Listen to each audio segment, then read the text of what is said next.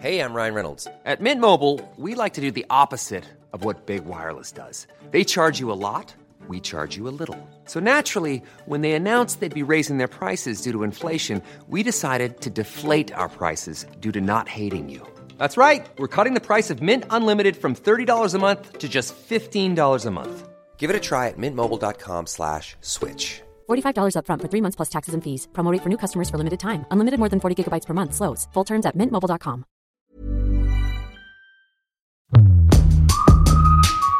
La bière n'a jamais été aussi populaire, Je peux avoir deux bières puissante, Je veux une bière novatrice. Et donc Tu m'en une bière aussi, s'il te plaît Nouvelle appellation locale, Beercraft, microbrasserie. Va boire un verre ou pour la peau bas Tous les 15 jours, Elisabeth Pierre reçoit des personnalités passionnées qui brassent l'univers de la bière d'aujourd'hui. Tu vas prendre une bonne bière et après au dodo. Bière, dodo, dodo La Brasse, un podcast de grande contrôle. Bienvenue dans La Brasse, l'émission consacrée aux brassins, aux brasseuses, aux brasseurs, à la bière. Alors, on va vous annoncer le sujet du jour, les jeunes pousses du houblon. Alors pour les jeunes pousses de houblon, j'ai le plaisir de recevoir deux invités aujourd'hui. Euh, Johan Laskowski, donc qui est houblonnier, qui a créé sa houblonnière dans les Yvelines. Ça s'appelle la houblonnière francilienne, donc la OUF en contraction. Bonjour. Et également Miguel Garcia, donc qui est brasseur en Seine-et-Marne. Sa brasserie s'appelle 77 Craft. Elle est située à Villiers-sous-Grèze, donc dans la forêt de Fontainebleau, c'est bien ça? Oui, tout à fait. Et en plus, Miguel, tu es houblonnier également, puisque tu as créé une houblonnière associative. Donc quelques mots chacun pour vous présenter peut-être un peu plus? Et ben donc euh, oui, je suis installé en vallée de Chevreuse à Bonnel, à la ferme des Clos, et je cultive deux hectares en agriculture biologique, deux hectares de houblon. Et je suis donc un des deux délégués de l'association Houblon de France avec Mathieu Cosson. Voilà, donc nous Voilà. allons reparler effectivement tout à l'heure. Ouais. Et Miguel, donc la particularité de tes bières déjà et de ta houblonnière? Donc Miguel Garcia, euh, brasseur, petite brasserie familiale avec ma femme. Et euh, donc euh, houblonnier, j'ai co-créé une, une association avec un ami agriculteur, Philippe Aubin. Voilà, donc dans le même village, pour créer une dynamique et montrer qu'on peut faire pousser du houblon localement. Et l'association, voilà, donc s'appelle le Houblon Villaron. C'est toujours l'heure de déguster une bière et nous allons commencer par déguster cette bière. Nous n'allons pas dire ce que c'est. hein. Nous allons commencer par nous préoccuper de son goût, de ses arômes et absolument pas du tout de son nom pour l'instant. Alors je vais vous la servir. Très Merci. belle mousse blanche compacte. Alors qu'est-ce qu'elle a comme arôme déjà cette bière? Allez-y. Plongez le nez dedans pendant que je me la sers. Elle est également très jolie couleur or, hein. Un peu Ouais. vieil or même. On peut dire que ça sent bon déjà. Oui, ça, ça ben voilà. tu as traduit euh, nos mines réjouies. hein. Ça sent la nature, ça sent le vert, ça sent la, la prairie, ça sent les herbes en fait. Et ça sent le fruit aussi, ça sent un peu le fruit blanc. On a des notes de, de raisin blanc, euh, c'est Ouais. presque vineux. Exactement. Mm. On dirait peut-être euh, à l'aveugle s'il n'y avait pas effectivement la mousse euh, qui est particulièrement euh, importante, impressionnante. On a vraiment cette sensation vineuse effectivement d'un vin blanc quasiment. hein. Et elle est très sèche aussi. Une amertume qui est quasiment liée à la verdure, aux herbes vertes. hein. Alors on va dévoiler, j'ai même le houblon qui va presque avec à côté du verre. Donc c'est une bière de Miguel Garcia qui nous a amené cette Hopi Farmer, donc une bière de ferme houblonnée. Tu as marqué dessus Farmhouse IPA d'ailleurs. De cheap. Voilà, Ouais. de type, même s'il n'y a pas effectivement de houblon, euh, là pour le coup, ce sont des variétés plutôt euh, traditionnelles européennes. Tout à Hein, fait. Ouais. Erzbrucker, euh, Golding, Target. voilà, donc des houblons euh, traditionnels qui apportent justement cette très jolie note verte. Alors, on va commencer à rentrer dans le sujet de nos jeunes pousses.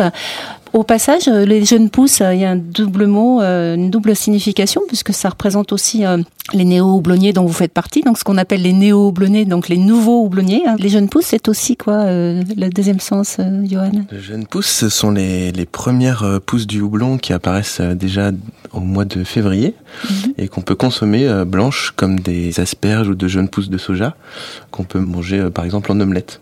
Oui. Voilà, c'est un C'est- mets assez prisé en Alsace et dans le Nord. Alors, on va partir d'un constat déjà. Il y a un besoin de houblon bio. On rappelle qu'il y a 1600 brasseries en France aujourd'hui et que euh, n'y a pas assez de production de houblon en France pour satisfaire ces besoins. hein. On est bien d'accord? C'est bien là le problème, euh, le constat de Le départ constat, c'est ça.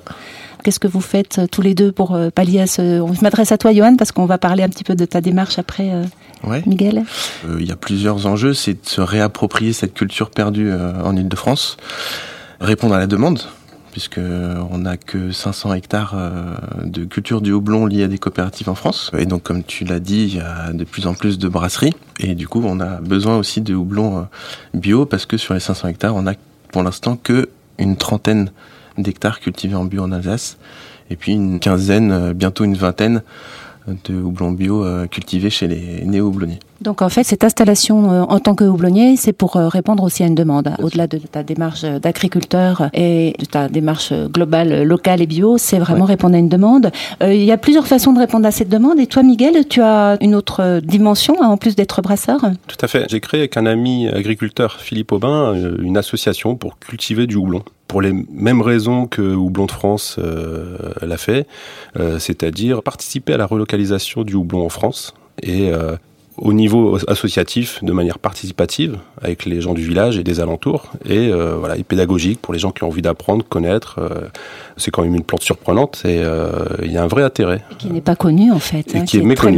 méconnu. ouais, ouais. complètement méconnu finalement. Ouais. On associe souvent la bière au houblon, ce qui est d'ailleurs euh, une erreur. hein. C'est très loin d'être l'ingrédient principal. Ça intervient un peu comme un épice une aromate, mais la hum, culture du houblon est, est donc euh, totalement méconnue. Et dans ta houblonnière, tu as, et toi aussi, euh, Johan, vous invitez des personnes au moment de la récolte ou même à d'autres périodes. Vous faites des journées portes ouvertes, vous avez des animations à l'intérieur au moment de la récolte aussi. Ouais, tout à fait. Bah, c'est euh, c'est aussi le, but. Hein. En plus de relocaliser le houblon, c'est de le faire connaître euh, au grand public et puis euh, montrer comment ça se passe, montrer qu'on peut le faire et euh, et puis ben faire ça autour d'une fête, c'est quand même euh, assez sympa. Donc euh, moi, euh, je suis né dans le Nord, donc euh, la tradition euh, de houblon est assez développée et euh, il y a des fêtes de houblon à chaque récolte ou presque. Et voilà, on a voulu on a voulu refaire ça un petit peu en forêt de Fontainebleau. Et voilà, donc faire une fête au moment de la récolte, à l'ancienne, on récolte tous ensemble, les participants récoltent à la main le houblon, on emmène au séchoir, et puis on fait des activités autour de ça, et voilà, ça des se passait avant, en fait, partout en exactement, France, là aussi. exactement. Mhm. Donc il y a une belle dynamique dans le village autour de ça, la préparation de l'événement avec les gens du village, les bénévoles, etc. Et puis la fête avec euh, peut-être 1000 1000 personnes, euh, voilà. La culture du houblon va peut-être se pencher un petit peu plus sur la, la notion de sol, de terroir. On surnomme le houblon souvent l'or vert des brasseurs ou la vigne du Nord, toi qui viens du Nord.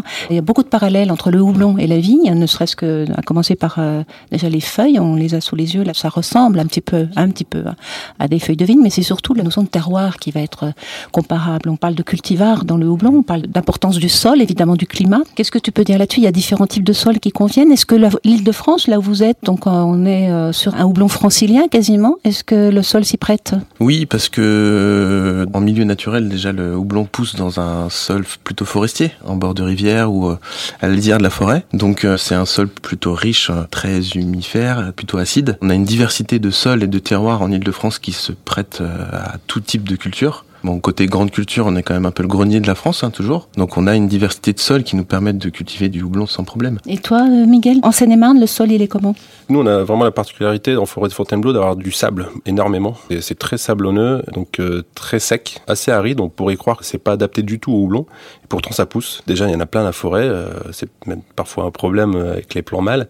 Euh, en effet, euh, ça pousse, même si on n'a pas un rendement. Et de toute façon, on n'attend pas un rendement en tant qu'association extraordinaire. En tout cas, là, on a devant nos yeux des pousses de houblon qui ont l'air en bonne santé. Magnifique, on est au moment de la récolte, donc c'est très très beau. Et ça sent très bon dans le studio.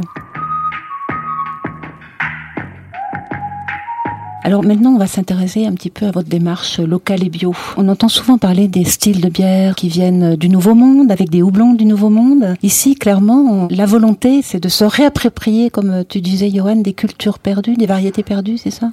Euh, oui, la culture. Vraiment, euh, j'aime bien moi cette notion de patrimoine parce que c'est une plante qu'on cultive quand même depuis des siècles. On fait des bières avec le houblon euh, qui est plutôt en grande partie importé aujourd'hui, alors que comme je disais, c'est une plante sauvage qui pousse chez nous euh, dans nos forêts. Donc c'est un peu triste d'avoir perdu euh, du coup cette euh, culture. On a spécialisé des territoires, donc là en l'occurrence l'Alsace en grande partie, et pourtant on peut le cultiver ailleurs. Donc c'est dommage d'avoir perdu cette culture du houblon, mais culture dans tous les sens du terme, hein, dans le sens euh, agriculture et dans le sens euh, culture, traditionnelle. Culturel aussi même. Et bien sûr, culturel. C'est ça qui est intéressant. Et puis pour rejoindre ce que disait Miguel, sur le côté sensibilisation du public, on sensibilise sur la plante, la culture, le fait qu'on l'utilise dans la bière, mais plus largement, on a quand même des discours qu'on peut noter comme politiques, mais dans le vrai sens du terme.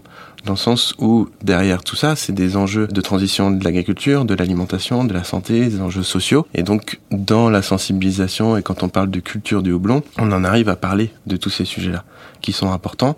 Et donc, on en arrive, comme tu l'introduis, à parler de local, de vente directe, et donc de tout ce qui est enjeu de filière aussi, et de commerce avec euh, cette idée par exemple du circuit court où le houblonnier va faire venir le brasseur, va lui expliquer, le brasseur va faire venir le houblonnier et il y a un- une relation directe entre le producteur et le, le- le brasseur. Bien sûr, un lien direct entre les agriculteurs et les brasseurs. L'idée derrière tout ça, c'est d'arrêter de faire venir des houblons de l'autre bout de la planète, c'est ça un petit peu? Ouais, après, faut pas négliger la diversité. Il faut préserver la diversité dans tout ce qu'on a sur cette belle planète, on va dire.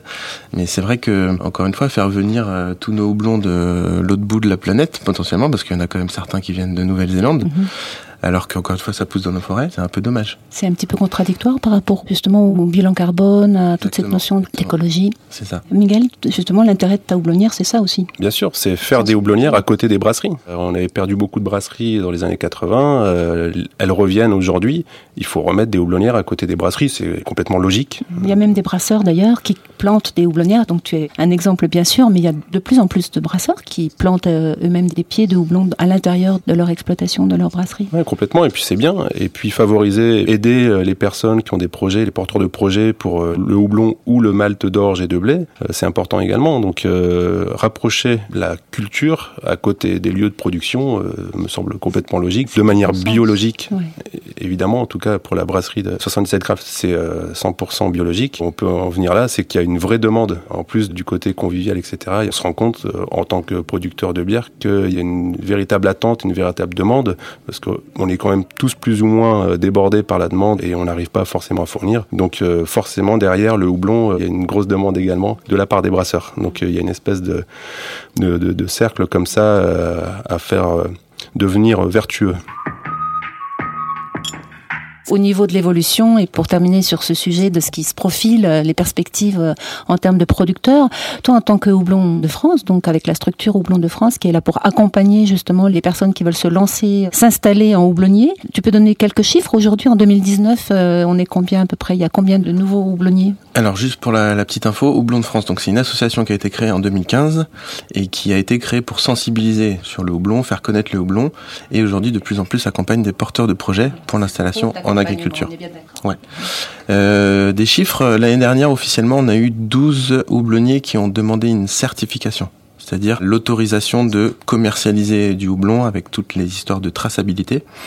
Ça représente déjà en 2018 euh, presque 20 hectares.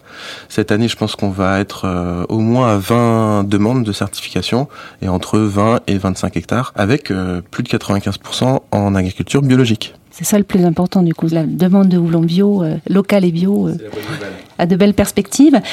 Alors merci beaucoup Miguel et Johan de nous avoir parlé de vos Plaisir. houblonnières et de nous avoir euh, illustré ces jeunes pousses de houblon. Donc euh, on a parlé de travail dans les champs, on a parlé d'apprentissage du métier. Vous allez continuer à accompagner les porteurs de projets, on va vous suivre aussi dans, dans votre développement. Et puis bah là, on va se mettre à la recherche des bières de récolte de houblon frais. Merci. Complètement. Merci à toi. Merci. C'était La Brasse, un podcast de grande contrôle à consommer sans modération. Cet épisode vous a plu? N'hésitez pas à nous laisser plein d'étoiles et des petits commentaires. Mais à partir de ce soir, faudra en désigner un qui boira pas pour amener les autres. Oh la vache À écouter sur toutes les plateformes de podcast.